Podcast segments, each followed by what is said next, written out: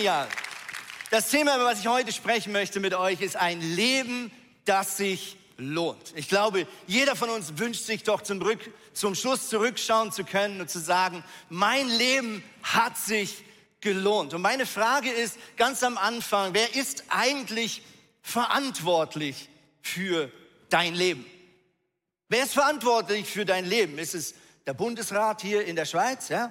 Oder der Bundeskanzler in Deutschland, ja? Ist es die Pastorin, der Pastor deiner Kirche? Ist es dein Group Leader für die, die in einer Small Group oder in einem Team mitarbeiten? Wer ist eigentlich verantwortlich für dein oder mein Leben? Ich bitte dich mal, kurz deine Kamera rauszuschauen. Du bekommst jetzt einen gratis Tipp heute Morgen von mir. Nimm mal deine Kamera raus, öffne deine App, geh auf Porträtmodus. Du kannst es auch von zu Hause aus tun. Und ähm, ich zeige dir jetzt, wie du das perfekte Modelfotos machst. Okay? Also zück mal euer Handy, schön vor dich hinhalten, damit du dich selber bewundern kannst. Bist du ready? Ja, ich warte noch ein bisschen. Ist wirklich jeder hier? Nein, Spaß. Sonst geht das ewig. Okay, ich zeige euch jetzt in drei Schritten, wie du zum perfekten Modelfoto kommen kannst. Seid ihr ready? Also erstmal lächelst du, ohne deine Augenbrauen anzuheben.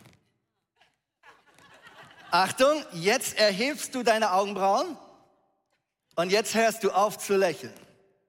Und jetzt machst du ein Foto, schnell. Und jetzt, meine Damen und Herren, hast du nicht nur ein perfektes Modelfoto, sondern du hast ein Foto von der Person, die für dein Leben verantwortlich ist. Applaus an dieser Stelle. Großartig. Was ist eigentlich ein erfolgreiches Leben?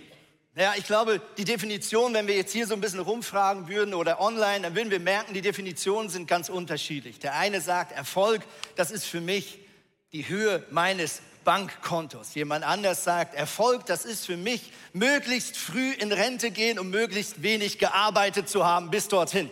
Ja, jemand anders sagt, Erfolg, das ist, wen ich kenne oder wer mich kennt. Also wie berühmt bin ich? Jemand anders sagt, nein, Erfolg, das sind die Anzahl Follower meiner Social-Media-Kanäle. Ja, jemand anders sagt vielleicht, Erfolg, das ist einfach schaffe, schaffe, Häusle baue, ja, Frau und Kind und Garten und ein schönes Haus und dann bin ich glücklich. Ich möchte mit euch eine Definition von Erfolg anschauen, die ganz einfach ist. Ich glaube, wenn wir Jesus nachfolgen, dann ist Erfolg nichts anderes, als wenn er, Gott, folgt. Erfolgreich zu leben ist für mich, wenn ich zurückschauen kann eines Tages und sehen kann, dass Gott in seiner Präsenz und in seinem Charakter und mit seinem Segen und mit seinen Anliegen, der er für mein und dein Leben hat, ein Leben lang in meiner Nähe geblieben ist. Und ich möchte mit euch einen Mann anschauen, er heißt David. Die Bibel stellt ihn als einen erfolgreichen Mann nach dem Herzen Gottes vor. Er sagt über sein Leben genau das im Psalm 23. Er sagt, Gutes und Barmherzigkeit werden mir folgen mein Leben lang. Und ich werde bleiben im Haus des Herrn, also in der Gegenwart Gottes, immer da. Wer wünscht sich das nicht? Dass Gutes und Barmherzigkeit von Gott meinem Leben folgt ein Leben lang und dass mein Leben bleibt in der Gegenwart Gottes. Und ich möchte heute Morgen mit euch anschauen, wie können wir in sechs Schritten ein Leben leben, das sich lohnt. Und den Mann, den wir miteinander anschauen, ist der wunderbare David aus dem Alten Testament. Wer war David? David, ganz ehrlich, ist einer, mit dem ich mich so ein bisschen identifizieren kann, wenn ich schaue, wie so sein Leben begonnen hat. Wir lesen in der Bibel erstens, er war der Jüngste in der Familie. Ja, ich war auch viele Jahre der Jüngste, bis ich noch mal eine Schwester bekommen habe, nachdem ich schon acht Jahre alt war. Man sagt in der Bibel, dass er ein Kopf kleiner war und schmächtig von Gestalt. Ja? Und auch ich war als Kind deutlich kleiner als meine Freunde. Ich habe euch mal ein kleines Bild mitgebracht, wie ich aussah, als ich ins ISIF Zürich kam, vor über 20 Jahren. Ich weiß nicht, ob ihr das sehen, dann verstehst du, was ich meine. Oha, oha. Drittens, er hatte den unbeliebte Aufgabe eines Hirten. Und es war deswegen unbeliebt, der normalerweise würde ein Vater seinen Sohn nicht beauftragen, die Schafe zu hüten. Das war etwas, was du eher als Großgrundbesitzer den Knechten gegeben hast. Warum? Weil es war nicht angesehen als eine wertvolle, ehrenvolle Aufgabe. Warum? Weil du oft Wochen oder Monate lang weg warst von deiner Familie. Und wir sehen in diesem Leben von David etwas Tragisches. Wir sehen, dass sein eigener Vater nicht wirklich an ihn geglaubt hat. Wir sehen das genau in der Tatsache, sein Vater beauftragt ihn als Hirte. Es wird aber noch viel tragischer, nämlich als der berühmte Prophet Samuel zu diesem Vater kam und ihm gesagt hat, Gott hat mich beauftragt, den zukünftigen König von Israel zu salben und es wird einer deiner Söhne sein. Da denkt sein Vater noch nicht mal an David. Und er stellt all seine Söhne, die im Hof gelebt haben, vor diesen König Samuel hin und der Geist Gottes spricht zusammen und sagt, nein, keiner von denen ist es. Und Samuel muss explizit nochmal fragen, sind das wirklich alle deine Söhne? Und erst dann sagt der Vater, ja gut, in der Theorie gibt's da noch einen. Aber David, das kann nicht wirklich Gottes Wille sein dass dieser Mann der Nachfolger von König Saul wird. Und so wurde dieser junge David vom Feld geholt, er wurde gesalbt vom Propheten Samuel und jetzt denkst du, wow, und er war König. Nein, er ging zurück zu seinen Schafen und sein Leben ging erstmal weiter, bis Folgendes geschah. Der erste Schritt zu göttlichem Erfolg ist, glaube deinen Augen nicht. Glaube deinen Augen nicht. Was ist passiert? Die Philister kommen einmal mehr dem Volk Israel immer näher. Es kommt wieder zum großen Konflikt, es kommt zu Kriegshandlungen. Und auch der Papa von David schickt seine drei ältesten Söhne an die Front, um für Israel zu kämpfen. Und wieder einmal scheint sein jüngster Sohn nicht in Frage zu kommen, um mitzukämpfen. Aber er schickt seinen Sohn nach einiger Zeit hinterher und sagt, geh mal schauen, ob meine Söhne überhaupt noch leben. Und David kommt an die Front, an diese verzwickte Situation zwischen Philistern und Israeliten. Sie sind sich seit Monaten gegenüber und jeden Tag geschieht die gleiche Szene. Aus dem Heer der Philister kommt ein Mann namens Goliath. Er ist über drei Meter groß und jeden Tag tut er das Gleiche. Er verspottet den Gott Israels. Und er fordert die Kämpfer von Israel heraus, sich ihm gegenüberzustellen. Er verspricht, wenn man ihn besiegen würde, dann würde man sozusagen gratis diesen Krieg gewonnen haben. Und jeden Tag passiert diese gleiche Szene und jeden Tag wird der Mut und der Glaube dieser jungen Kämpfer von Israel kleiner, bis dieser freche Hirtenjunge auf den Platz kommt. Und er sieht diese Szene und er sagt, ich möchte diesen, gegen diesen Mann kämpfen. Ich schau mal an, was er zu König Saul, der damals der erste König von Israel war, ins Gesicht sagt. Er sagt, mein König, sagte David zu Saul, von diesem Kerl müssen wir uns doch nicht einschüchtern lassen. Ich will den Kampf mit ihm aufnehmen.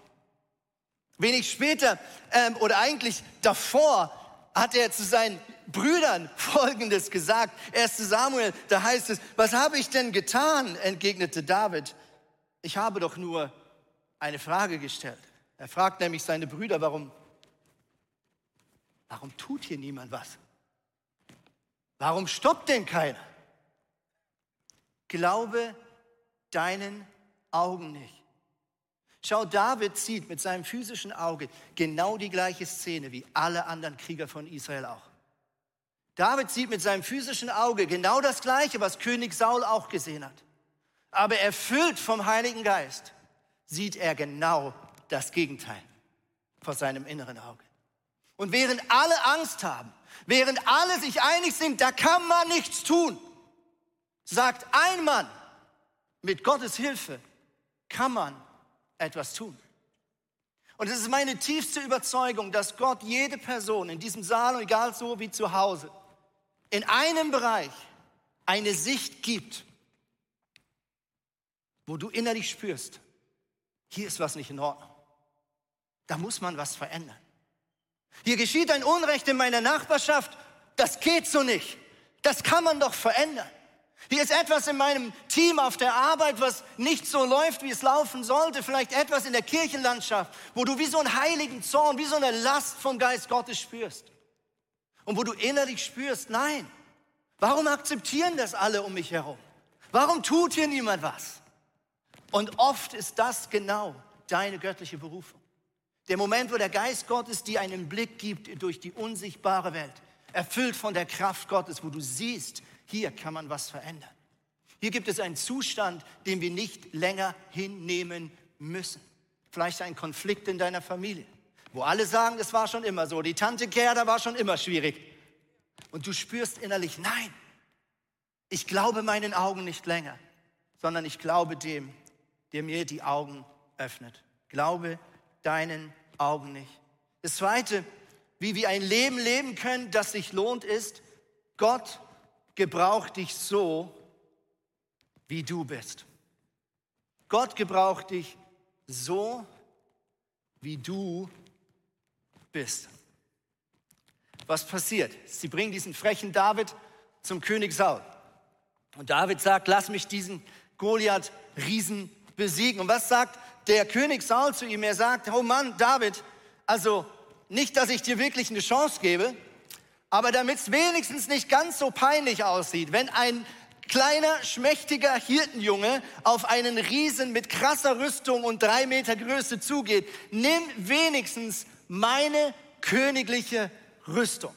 Und er zieht sie ihm eigenhändig an, heißt es. König Saul schenkt ihm oder überträgt ihm seine krasse Rüstung. Wir gehen sicher mal gut davon aus, dass das die schönste, stärkste Rüstung war, die das Volk Israel besaß zur damaligen Zeit. Es war noch ein junges Volk. Und sie ziehen David diese Rüstung an. Und David hat das alles an, Helm und so weiter und so fort. Und dann lesen wir folgende Szene. 1 Samuel 17, dann gab er David seine eigene Rüstung. Eigenhändig setzte er ihm den Helm aus Bronze auf und zog ihm den Brustpanzer an. Zuletzt schnallte David sich den Gürtel mit dem Schwert um. Und jetzt heißt es, mühsam versuchte er, einige Schritte mit dieser schweren Rüstung zu gehen, denn er hatte noch nie in seinem Leben eine Rüstung getragen. Und dann sagte er, das geht nicht. Ich kann mich ja kaum darin bewegen. Und er zog die Rüstung wieder aus. Ich liebe diesen Teil in der Geschichte. David ist jung, zu dünn, zu klein, kein Krieger. Und doch sagt er, nö, wenn es ein Wunder braucht, dann ist es ein Wunder. Und wenn Gott mich gebraucht, dann reiche ich Gott so, wie ich bin.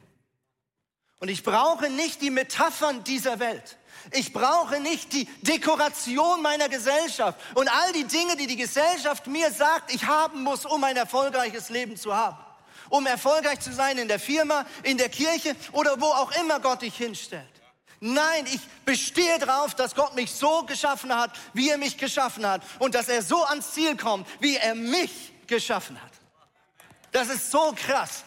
Und er zieht diese Rüstung wieder aus. Er verzichtet auf den Glamour, er verzichtet vielleicht auch auf die Bewunderung, die diesen Moment mit sich gebracht hätte, wenn er da in dieser krassen königlichen Rüstung des Königs auf Goliath zulaufen darf. Nein, er sagt, ich lasse mich so gebrauchen, wie Gott mich geschaffen hat.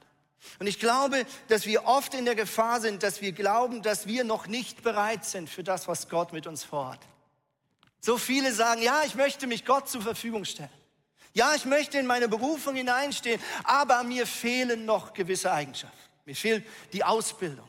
Mir fehlt vielleicht gewisse Reife. Mir fehlt vielleicht gewissen Glaubenslevel. Vielleicht will ich erst meine Partnerin oder meinen Partner finden. Und wenn ich das geschafft habe, Gott, dann bin ich ready. Ich möchte heute eine Entmutigung in diesen Raum stellen. Ich glaube, wenn wir warten, bis wir bereit sind für das, was Gott mit uns vorhat, dann kann es sein, dass wir warten, bis der Himmel kommt. Kann sein. Es gibt so eine Redewendung unter Pastoren, wenn du hier vorne bist vor einer Celebration, vor einem Gottesdienst, dass Leute auf dich zukommen und sagen, hey, bist du ready? für die Predigt? Bist du ready, um nach Hamburg zu gehen und Kirche zu gründen? Seid ihr ready? Und ich weiß dann immer nicht, was ich antworten soll. Weil ich fühle mich nie ready. Natürlich kann ich eine Rede halten über 30 Minuten oder 40.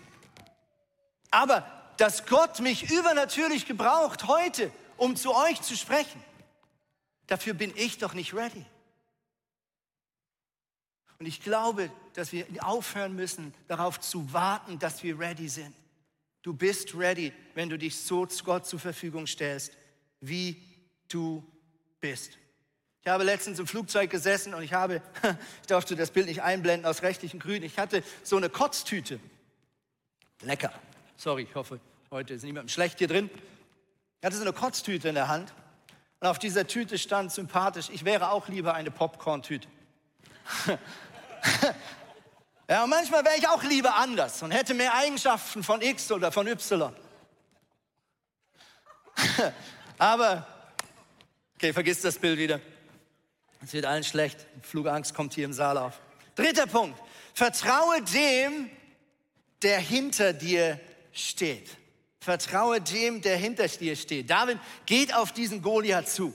Und er ruft ihm folgenden Satz ins Gesicht. David rief zurück, du trittst mir mit Schwert, Speer und Wurfspieß entgegen, ich aber komme im Namen des Herrn, des Allmächtigen. Ha, des Gottes des israelitischen Heeres, mein Gott, den du, by the way, verhöhnt hast. Und jetzt sagt er was? Heute wird der Herr dich besiegen. Er sagt nicht, heute mache ich dich platt. Heute werde ich dich fertig machen. Nein, er sagt, heute wird der Herr dich besiegen. Was für eine krasse Aussage. Schau, auf der einen Seite ist hier ein David, der unglaublich mutig ist. Und vielleicht wirkt das im ersten Moment arrogant, wenn dann so ein junger Hirtensohn an Hunderten von israelitischen Kriegern vorbeiläuft und sagt, ich mach das. Das wirkt arrogant, oder?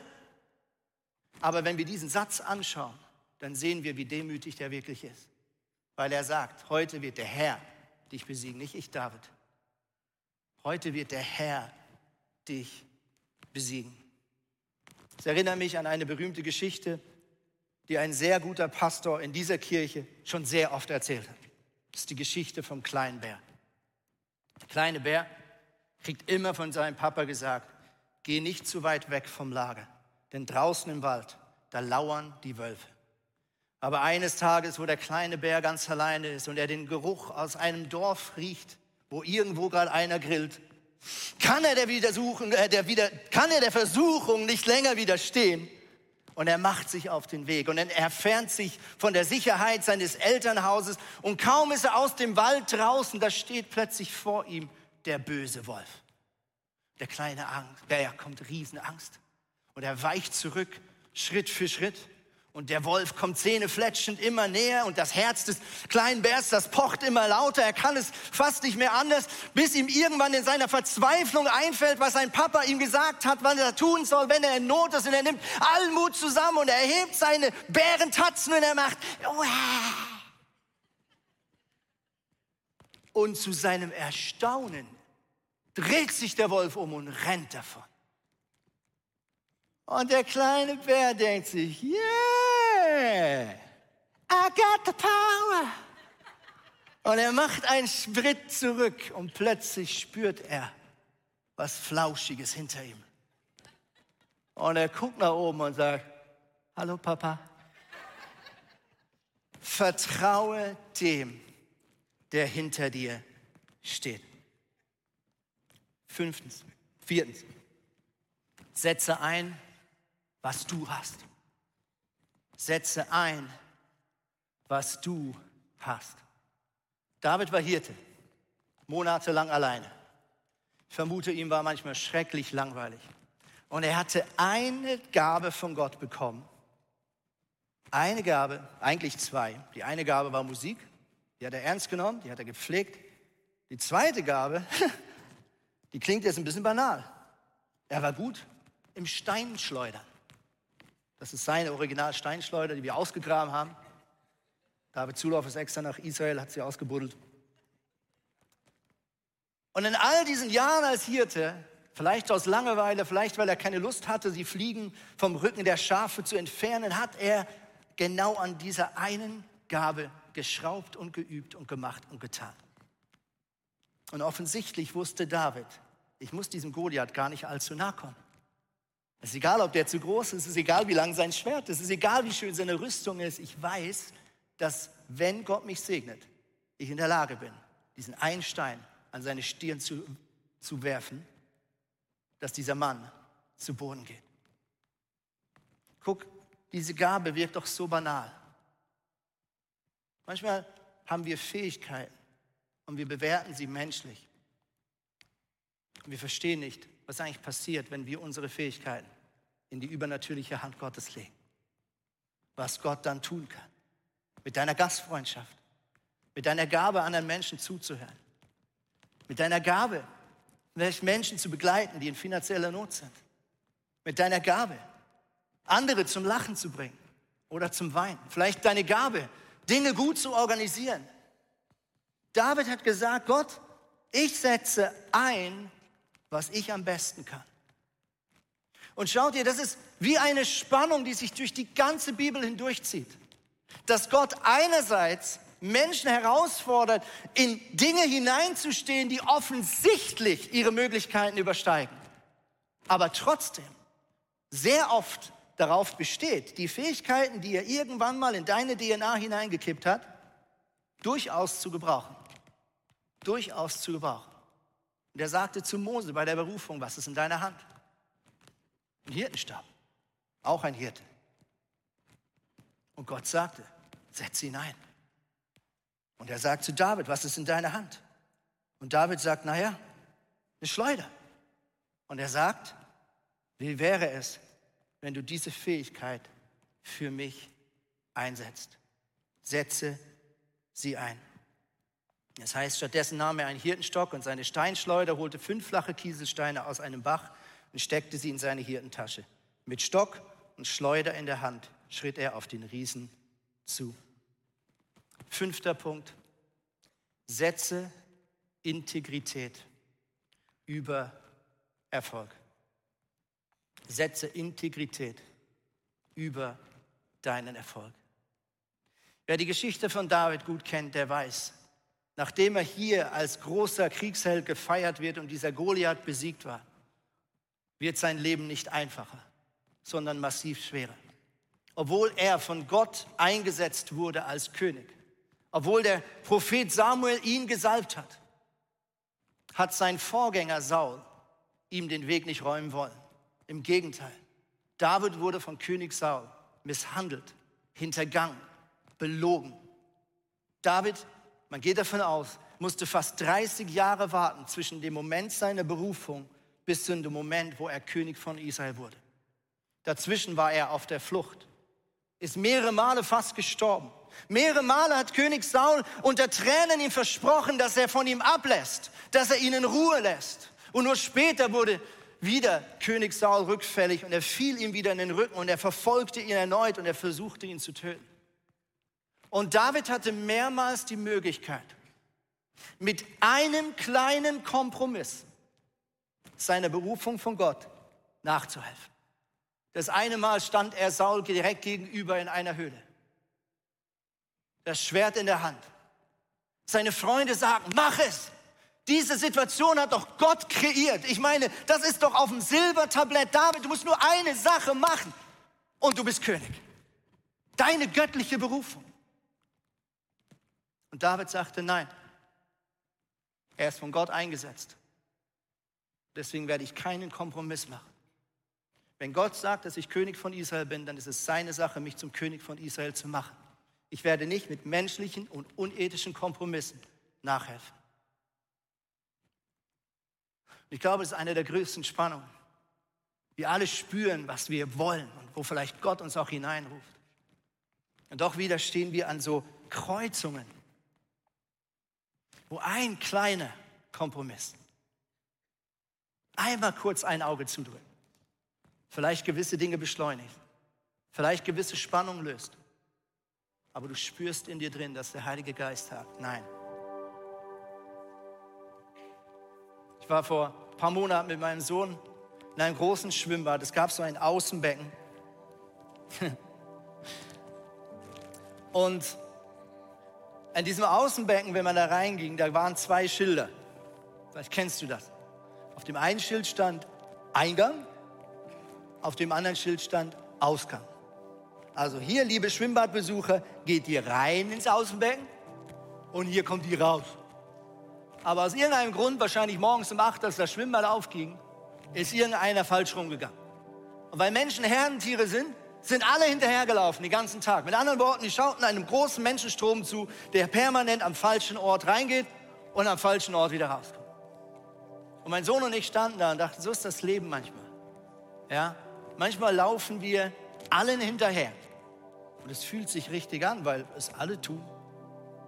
Alle anderen sind doch auch nicht ganz ehrlich. Alle anderen, das ist doch normal im Business. Hey, das ist Business. Oder das ist Politik. Oder es ist halt so, alle anderen machen es auch. Und die Frage ist, ob wir mit dem Geist Gottes und der Bibel in der Hand in der Lage sind, Ausschau zu halten und zu schauen, was Gott eigentlich sagt. Und die letzte Lektion zu einem erfolgreichen Leben ist, segne und vergib. David wird endlich König. König Saul fällt in einer Schlacht. Und jetzt passiert folgende Szene. Kaum ist er König, da macht David folgendes. Er erkundigt sich, ob es eigentlich noch Verwandte aus dem Hause des Königs Sauls gibt, die noch leben. Die meisten sind gestorben in der Schlacht. Und jeder wusste, warum David diese Frage stellt.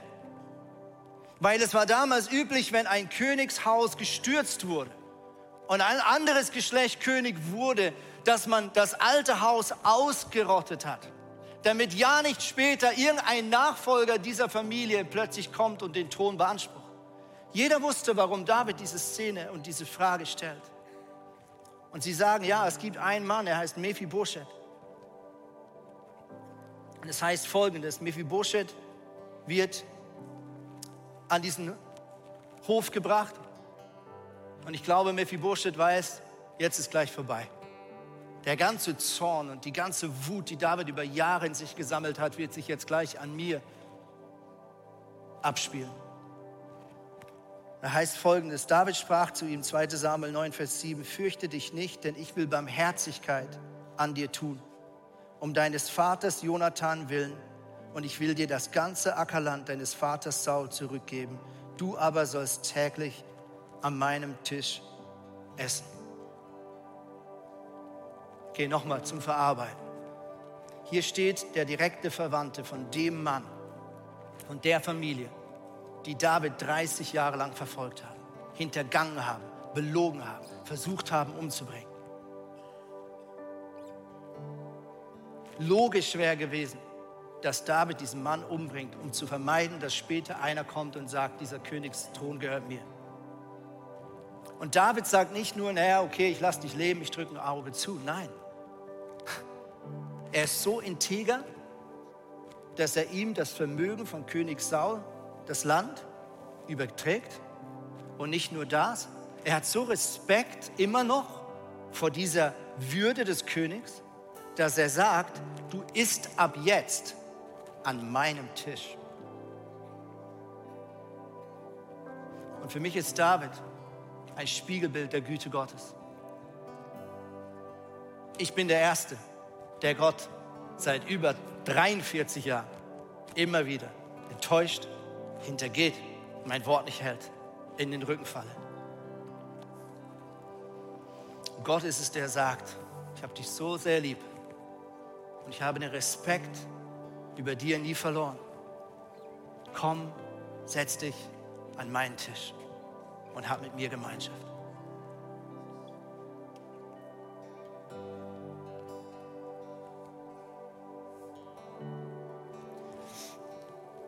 Was ist göttlicher Erfolg? Wenn er erfolgt. Wenn Gott in unserer Nähe ist und wenn wir seine Nähe suchen.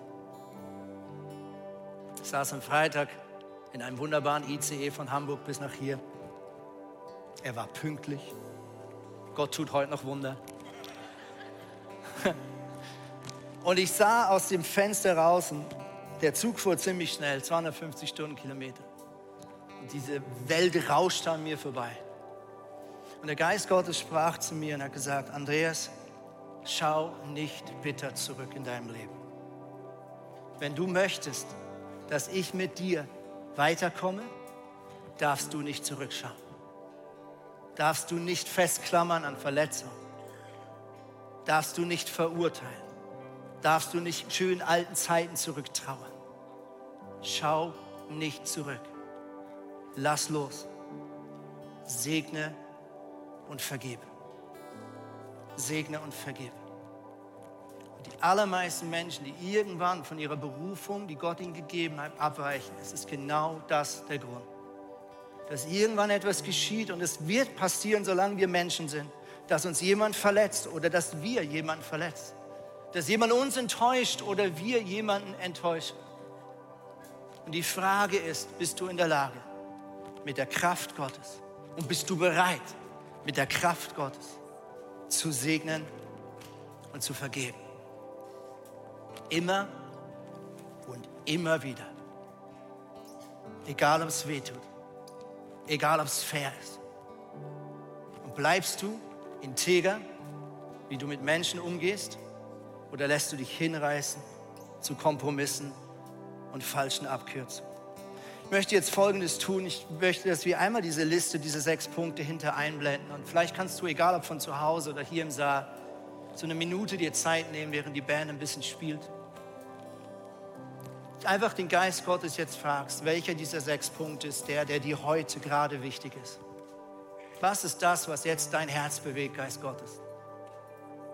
Lass uns einfach so eine Minute Zeit nehmen wenn es dir hilft, danach schließ deine Augen, kannst ein Gebet sprechen, wenn du willst, kannst du dich. Ich hoffe, die Predigt hat zu dir gesprochen. Du kannst mega viel mitnehmen in deinen Alltag. Es ist so cool, mit Jesus unterwegs zu sein. Wir würden sehr, sehr gerne mit dir in Kontakt treten und du kannst es ganz, ganz einfach auf unsere Webseite gehen und zum Beispiel auch das ICF Church Magazin bestellen. Es kommt viermal pro Jahr raus per Post und das ist eine coole Art und Weise, um informiert zu sein, was es alles für Angebote auch gibt. Ja, und jede Woche bekommen wir Rückmeldungen von Männern und Frauen, die durch diese TV-Sendung einfach angesprochen wurden. Ihr Herz wurde von Jesus berührt. Und wenn du Teil davon sein möchtest und diese Sendungen mitfinanzieren, dann danken wir dir von ganzem Herzen, weil zusammen können wir Großes bewegen.